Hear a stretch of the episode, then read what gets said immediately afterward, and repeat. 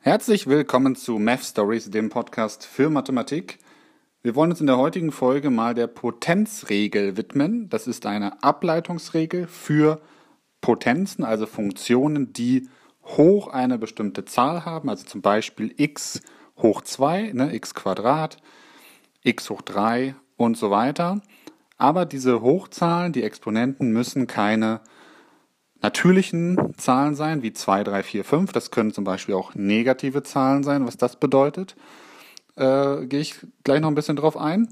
Es können auch Brüche sein, rationale Zahlen, zum Beispiel hoch 1,5, was das dann bedeutet. Oder sogar ja, irrationale Zahlen, also sowas wie Pi oder die Eulersche Zahl e. Auch das können äh, Potenzen sein, also die Exponenten dieser Potenzfunktionen. Und wenn man sowas ableiten möchte, dann kann man die Potenzregel benutzen. Aber starten wir mal wirklich mit natürlichen Zahlen, also die einfachsten Beispiele x Quadrat, x hoch 3, x hoch 1 wäre ja auch einfach die Funktion x sozusagen, also eine lineare Funktion. Und wenn man das ableiten möchte und das das erste Mal tut, dann würde man mittels des Differenzenquotienten und dem Grenzübergang, also dem Differentialquotienten, ja, die Funktionswerte ausrechnen und am Ende noch durch eine Differenz h teilen, die sehr, sehr klein ist. Also der Differentialquotient beschreibt ja gerade das Verhältnis zwischen der Differenz zweier Funktionswerte und der Differenz zweier ja, x-Werte, also die Werte, die ich einsetze. Und diese x-Werte, die ich einsetze, die sind super dicht beieinander, sodass diese Differenz halt möglichst klein wird, also fast null. Das ist genau dieser Gedanke des Differentialquotienten. Und wenn man das macht, also den Wert x plus ein bisschen, also x plus h sagt man auch, in eine solche Funktion wie x oder x hoch 2 oder x hoch 3 einsetzt, dann ergibt sich ja mittels zum Beispiel der binomischen Formel oder eben höherer ähm, Formeln für Polynome. Das ist allgemein der ja, binomische Lehrsatz, sagt man auch manchmal. Oder es gibt ja Formeln, um halt höhere Potenzen auszumultiplizieren. Im Grunde passiert da nichts anderes wie eine Ausmultiplikation. Und vielleicht wisst ihr auch, dass man da das Pascalsche Dreieck benutzt, um diese Vorfaktoren zu bestimmen. Also bei, bei den binomischen Formen, wenn man x plus h hat hoch 2, dann bekommt man ja einmal x Quadrat plus zweimal diesen Mischterm x mal h und dann plus einmal h. Bei x plus h hoch 3 wäre das zum Beispiel dann einmal x hoch 3 plus dreimal, und diese 3, die kommt eben genau aus dem Pascalschen Dreieck, also dreimal x hoch 2 und h hoch 1 im Produkt, plus dreimal wieder aus dem Pascalschen Dreieck, x hoch 1 mal h hoch 2. Und am Ende nochmal plus einmal h hoch 3. Also dieses Schema, das passiert die ganze Zeit. Ne? Ich nehme einmal x hoch die Zahl, die ich einfach in Klammern auch hoch habe, also hoch 2, hoch 3, hoch 4, wie auch immer, was jetzt die höchste Potenz ist. Dann plus, naja, die Zahl, die das Pascalsche Dreieck angibt. Bei der binomischen Formel ist es die 2, bei der Formel für hoch 3 ist das dann genau die 3 und so weiter. Also ihr seht schon, die Potenz, die ich betrachte, die taucht da auch irgendwie wieder mit auf. Also nochmal, wenn ich hoch 2 habe, x plus h hoch 2 ist dieser mittlere Term zweimal irgendwas, x mal h. Wenn ich hoch 3 habe, x plus h hoch 3, ist der zweite Term dreimal x plus h hoch 1. Und wenn ich das hoch 4 machen würde, würde der zweite Term auch lauten 4 mal x hoch 3 mal h hoch 1. Und dieses Muster, das führt sich sozusagen fort.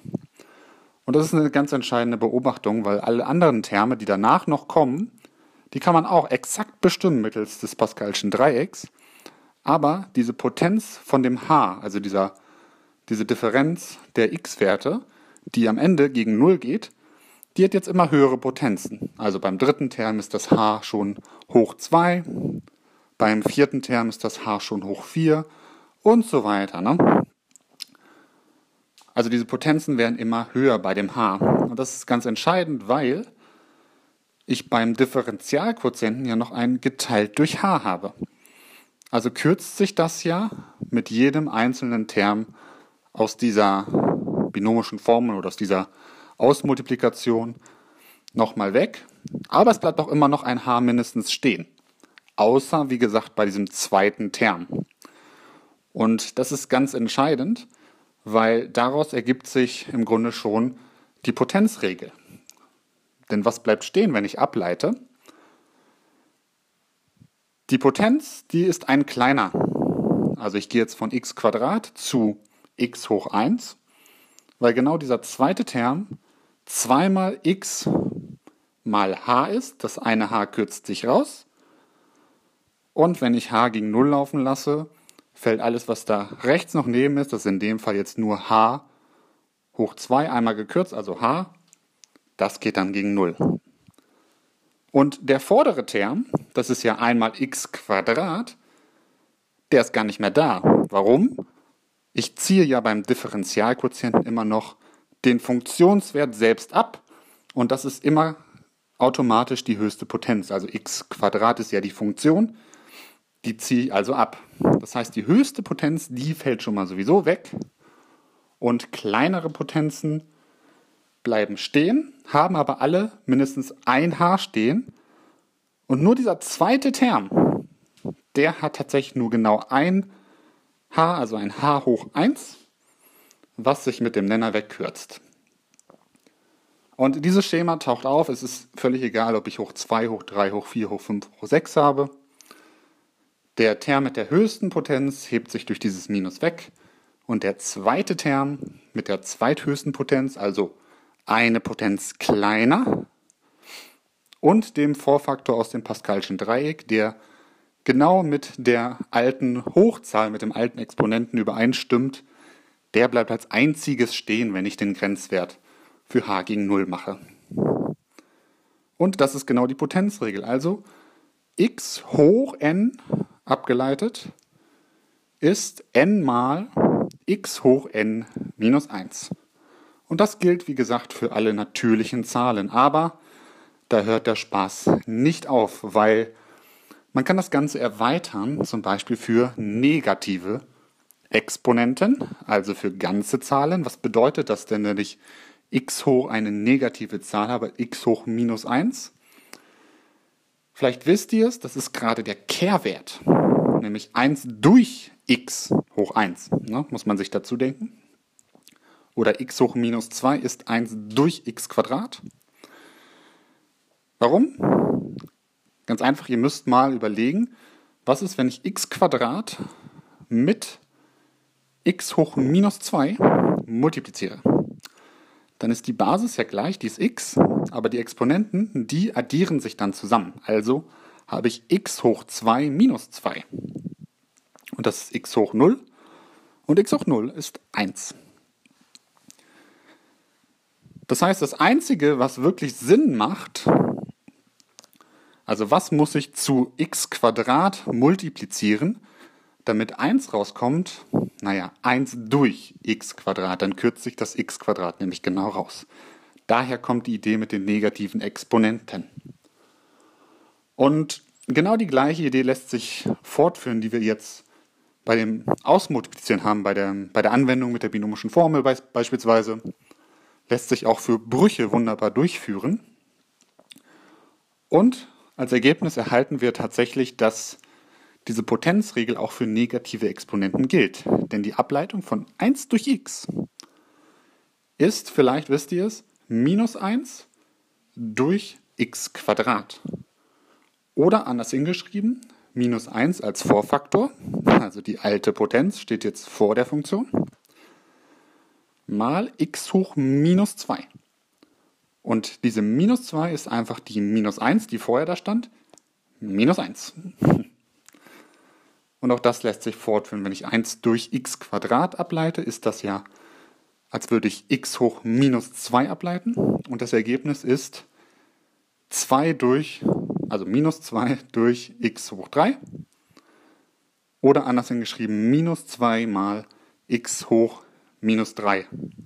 Also wieder, die Potenz verringert sich um 1 und der alte oder der Vorfaktor ist jetzt die alte, die alte Potenz, der alte Exponent, der jetzt vor der Funktion steht.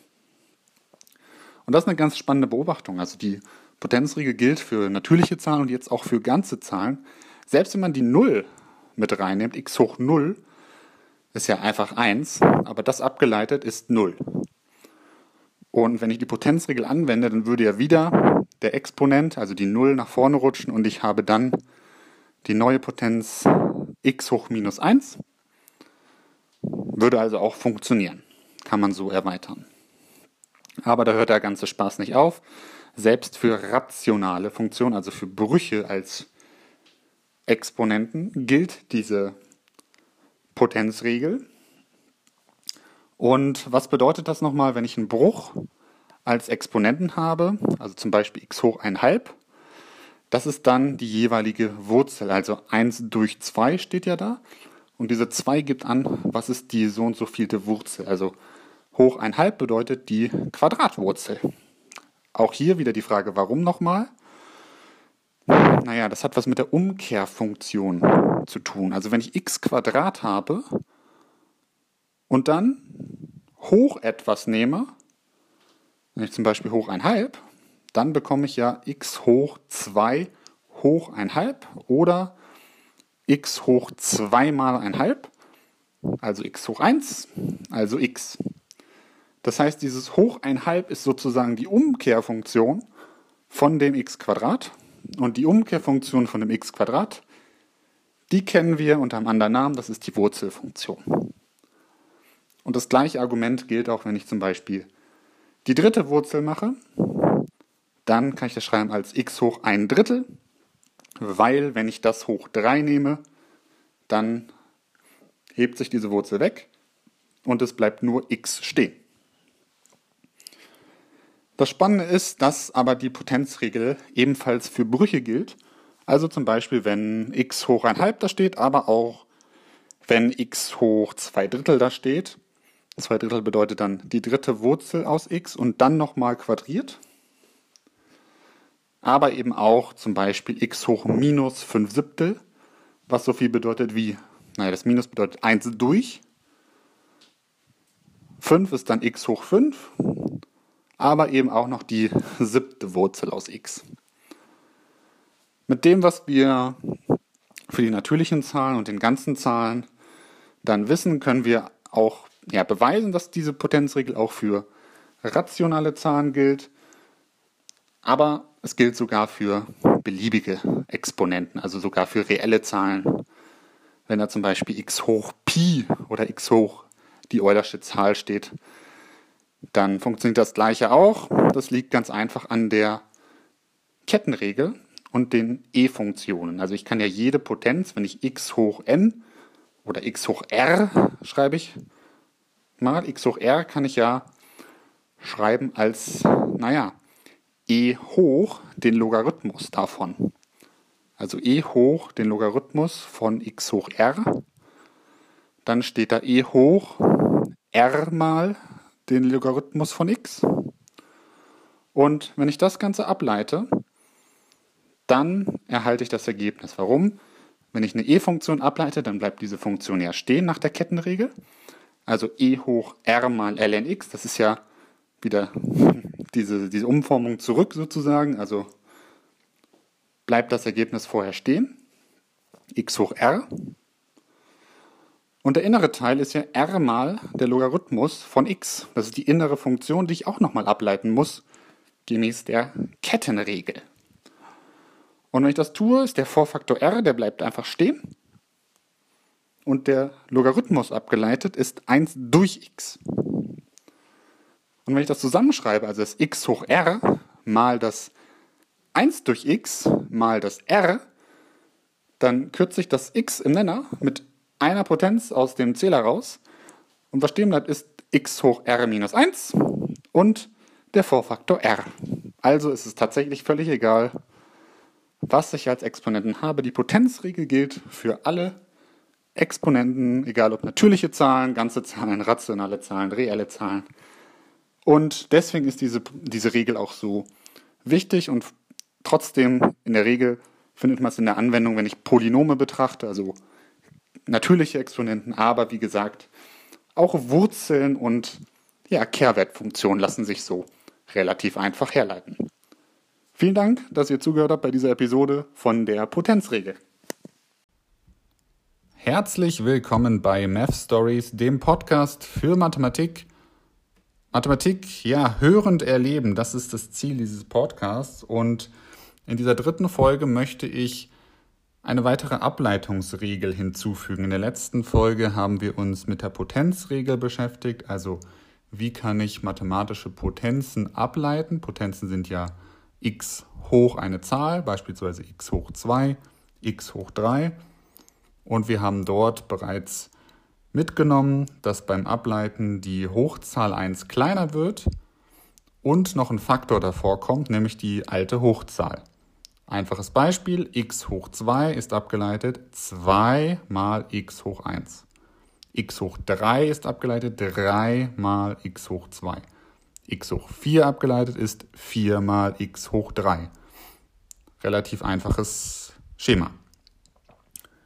In der heutigen Folge wollen wir mal anfangen, solche Potenzen miteinander zu verbinden, und zwar durch ein Plus- oder ein Minuszeichen. Also wir bilden Summen von Potenzen. Und ein einfaches Beispiel wäre x hoch 2 plus 1. Ne, das wäre, wären zwei Terme, die ich miteinander addiere. Und wenn ich das ableite, kann ich die Summenregel benutzen. Die ist relativ einfach. Die besagt, wenn ich eine Summe habe und das ableite, dann kann ich jeden einzelnen Summanden ableiten und am Ende durch diese ja, Pluszeichen wieder zusammenführen. Also das Beispiel x plus 1 wäre dann abgeleitet 2x plus 0. Denn x ist abgeleitet 2x und die 1 abgeleitet ist 0. Am Ende kommt 2x raus. Schauen wir uns ein bisschen längeres Beispiel an, nämlich x hoch 3 plus x hoch 2 plus x. Wenn ich das ableite, wieder die Summenregel angewendet, jeden einzelnen Term ableiten. x hoch 3 abgeleitet ist 3x Quadrat, x hoch 2 abgeleitet ist 2x und x abgeleitet ist einfach nur 1. Also x hoch 3 plus x Quadrat plus x ist abgeleitet 3x Quadrat plus 2x plus 1. Und eine weitere einfache Regel, die sich ergibt, ist, wenn, ja, wenn Zahlen vor der eigentlichen Funktion stehen oder vor dem eigentlichen x-Term stehen. Das ist dann die sogenannte Faktorregel. Wir nehmen das Beispiel 2 mal x Quadrat.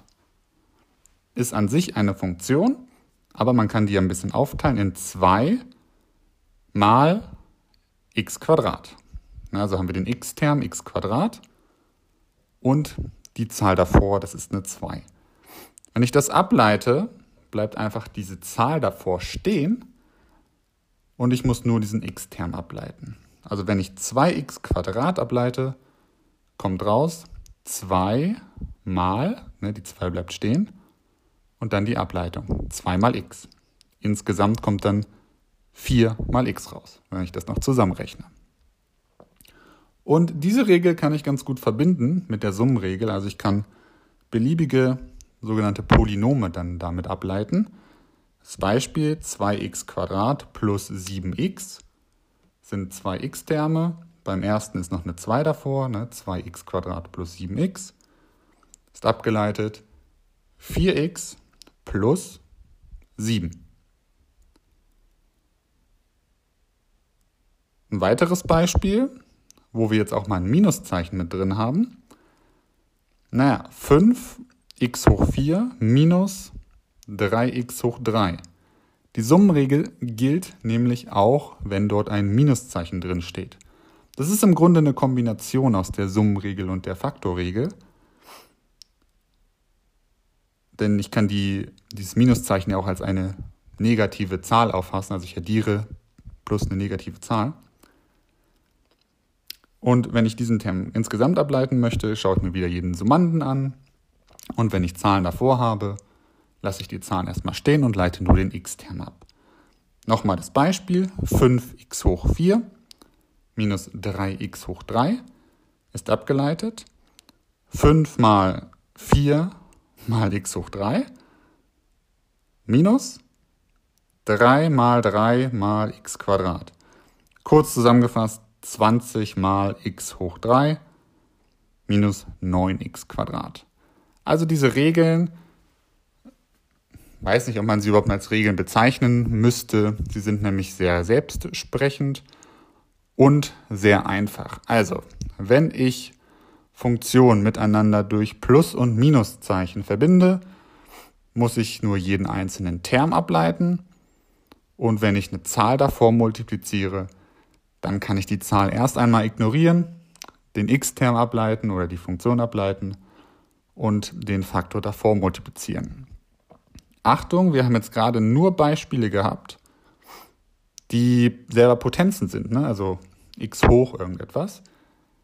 Diese beiden Regeln, Faktorregel, Summenregel, die gelten aber auch für beliebige Funktionen und beliebige Faktoren, also Zahlen.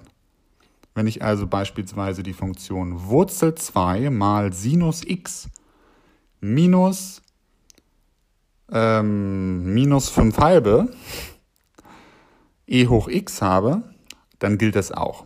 Dann muss ich einfach nur den Faktor, also diese Wurzel in dem Fall, stehen lassen, den, den Sinusterm ableiten und das gleiche beim zweiten Term ebenfalls. Zusammengefasst, die Summenregel, ihr leitet bei Summen jeden Term einzeln ab und wenn dort Zahlen davor stehen, das dürfen beliebige Zahlen sein, also nicht nur ganze Zahlen, das dürfen auch Brüche sein, das dürfen negative Zahlen sein, das dürfen selbst Wurzeln sein, ne? Wurzel 2 mal x Quadrat wäre abgeleitet, Wurzel 2 bleibt stehen, mal 2 mal x. Also das unbedingt merken und bei Summen auch darauf achten, dass Minuszeichen ebenfalls gelten, fasst man sozusagen auch als Summe auf. In diesem Sinne war es das alles, was ich zur Summenregel und zur Faktorregel sagen möchte und wir hören uns dann in einer weiteren Folge.